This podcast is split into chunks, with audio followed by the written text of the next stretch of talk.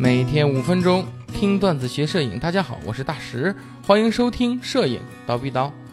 呃，咱们今天聊聊国产镜头啊。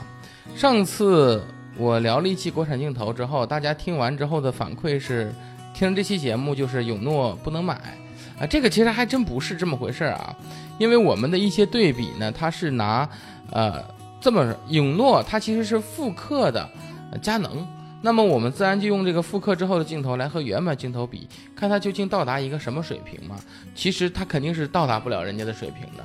但是我们换一个思想，如果同样用这颗镜头，不去对比复刻的，我们去对比其他的，或是老一些的，或者说是廉价一些的镜头，对比下来其实还是 OK 的，对吧？那么所以呢，因为国产镜头里边的这个手动镜头呢加很多，有很多呢也是比较有自己的特色。自动镜头就这么一家，所以咱们今儿啊就聊了自动镜头这永诺，哎，好好聊一聊，以免大家有太多的误会吧，对我的 说的一些东西太多误会啊。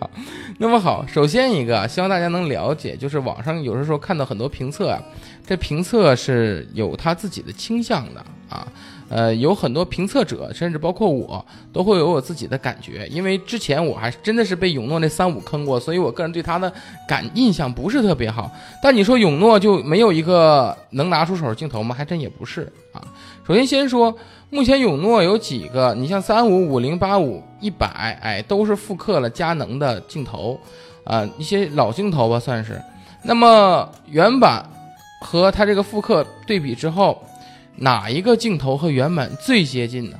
就是那五零 f 一点八，这颗镜头是最便宜的，可能现在两百多块钱，它反而是距离原版最接近的。所以呢，我们也能知道这个双高斯光学结构好模仿嘛，对吧？那么这个里边呢，呃，三五，其实我觉得大家有的时候有个问题，就是总拿永诺的三五啊和佳能三五的那个呃 IS 那颗比。他俩不是，他仿的不是 IS 那颗的光学设计，人家仿的是佳能的上一代不防抖那款。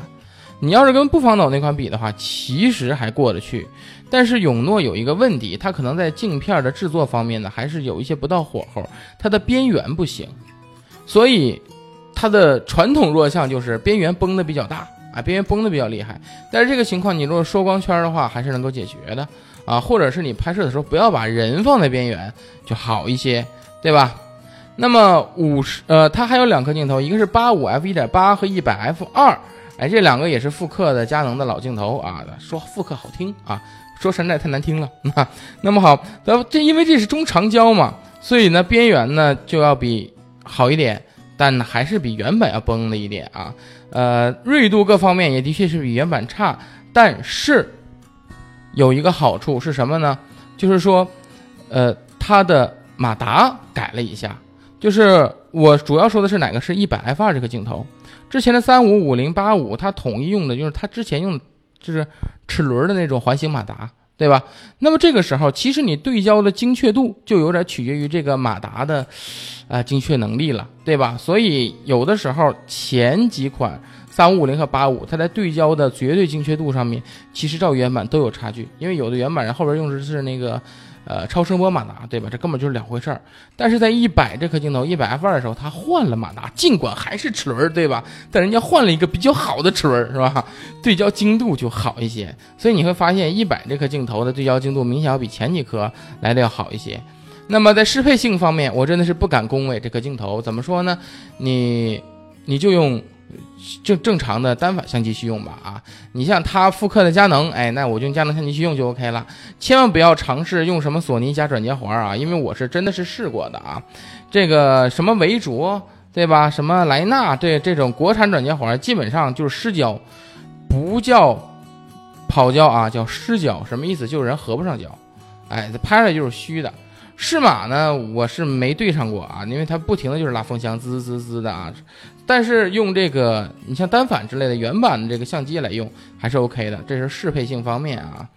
呃，一百是我比较推荐的，因为在目前这几颗镜头里，你要三五、五零、八五这几个里边，你让我最推荐，我反而推荐的是一百 f 二这颗镜头。首先我们要知道，这颗复刻的是佳能的一百 f 二。当年佳能的这颗镜头并没有是按微距方面去设计，它就是一颗人像镜头。后来因为微距的出现，一百的这个镜头基本上不出了。一百 f 二你再对比八五 f 一点八，你说哪个虚化好？这还用我说吗？零点二的光圈和这个对吧？和十五的焦段对虚化的影响肯定是焦段要更好，所以一百 f 二的虚化应该是更好一些。这是一颗人像的镜头啊。那么这颗镜头为什么我推荐它呢？首先有几点，第一点就像我说的，它是新的啊，新的这个马达。那这个情况呢，你对焦的精度就要比前几款呢要好一些啊。第二个是什么呢？它的镀膜，这是我赞赏的。这一点我觉得还是国货突然间在某一方面争了一下气。人家一百，虽然我对比的是佳能的老镜头，那老镜头肯定老镀膜老设计嘛。但尽管如此，咱的是超过了的。咱永诺一百的这个镀膜的抗眩光能力是完全把原厂给干掉的。啊，所以在这一点上，我对这个永诺点个赞啊！呃，再加上这颗镜头，呃，它的适配性我觉得还可以啊，而且它的价格才是最棒的。目前这颗镜头，你要是买全新的，可能八百块钱；你要买二手的，经常性我淘到六百多不难。所以这么一颗镜头，你拿来玩儿，这是多好的一个选择，对吧？所以呢，在这边呢，也不是说自动对焦，咱们的复刻头就一定没有没得选，有有这么一个可以用来的镜头。但是呢，你要这样去想，你是花六百多块钱买的它，那你就用它来干六百多块钱的事儿。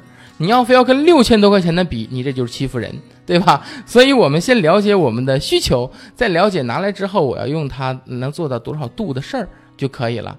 所以呢，在这个方面，我还是很推荐这个。用诺的一百 f 二的啊，好，那么这期的这个国产镜头呢，咱们就聊到这里了啊，咱们下期见。